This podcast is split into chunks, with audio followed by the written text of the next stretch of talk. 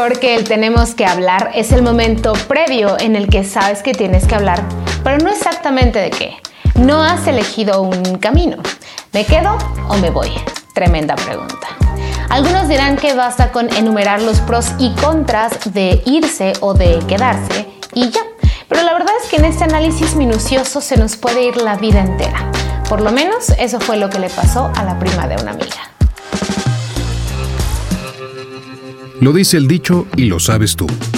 Anécdotas, experiencias, consejos y todo eso que piensa y siente la prima de una amiga. Con Belén Capetillo. Sabía que aquello no iba a ninguna parte, su cuerpo lo manifestaba. Pero las chaquetas mentales, los pensamientos ansiosos y la idea del hombre que solo vivía en su cabeza la hicieron quedarse mucho más tiempo del que debía. Spoiler alert, muy mala idea. Sus lenguajes del amor eran muy diferentes, pero ese quizá no era el problema principal. Pesó, por supuesto. Sin embargo, el verdadero problema era que no había intención de ceder. Una ruptura no se gesta regularmente de la noche a la mañana. Y ellos no eran la excepción. De hecho, eran la regla, el cliché. Hubo mucho problema, mucha traba, mucho pero, mucha duda desde el principio. Ah, pero hay que aferrarse porque el amor todo lo puede. No es cierto.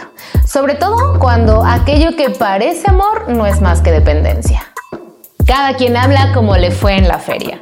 La prima de una amiga no estaba en una relación saludable. Quedarse no debió haber sido una opción desde la primera vez en que una discusión detonó un ataque de ansiedad. Ahora bien, claro que hay casos en los que sí vale la pena quedarse, en los que sí vale más bien la alegría quedarse e intentarlo. Se vale tener dudas y siempre que se comuniquen de manera asertiva podrán atravesarse y de hecho llevar la relación al siguiente nivel.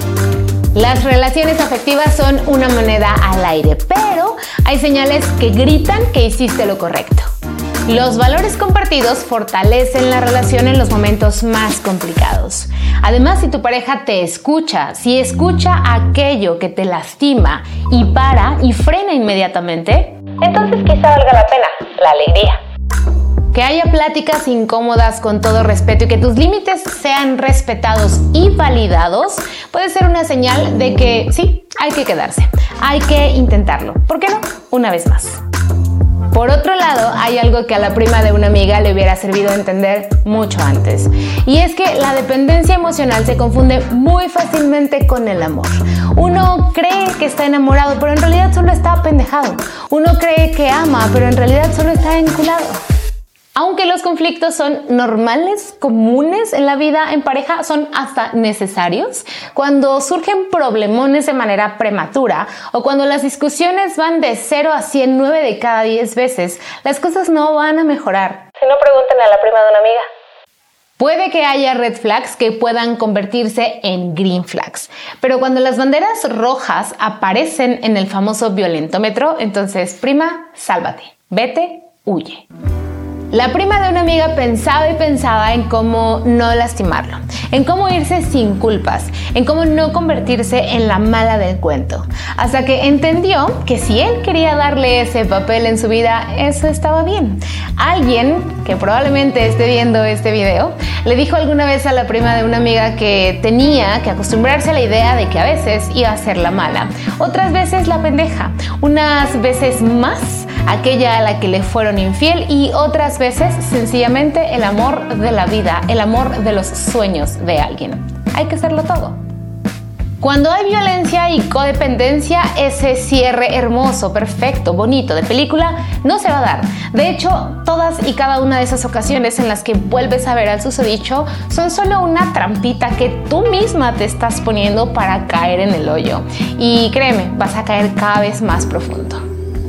Si ya te diste cuenta que en tu relación no se puede construir nada en conjunto, si no hay confianza, si no hay intención, si nada cambia, si ninguno de los dos sale del papel de víctima, o por lo menos uno de los dos no sale del papel de víctima, ya no hay nada que hacer. Suéltalo. Si no, ¿con qué mano vas a agarrar tu elotito con chile del que pica? Si llevan un rato cortando y volviendo, aguas con el estrés, la ansiedad y la depresión porque es lo único que te vas a llevar de esa relación, es lo único que tú misma estás eligiendo cada vez que vuelves a hablar con él. No, no va a cambiar de la noche a la mañana. Y tú tampoco. Eso es humano, eso es normal. Entiéndelo de una vez por todas. Mejor soltarlo, mejor dejarlo ir, mejor hacerlo de una, mejor que duela de una vez. Eso haría la prima de una amiga, si pudiera. Gracias por estar aquí. Platiquemos sobre todo eso que te preocupa a ti y a la prima de una amiga. Sígueme en redes. La prima de una amiga soy yo en Facebook e Instagram y prima de una amiga en TikTok. Hasta la próxima. Adiós.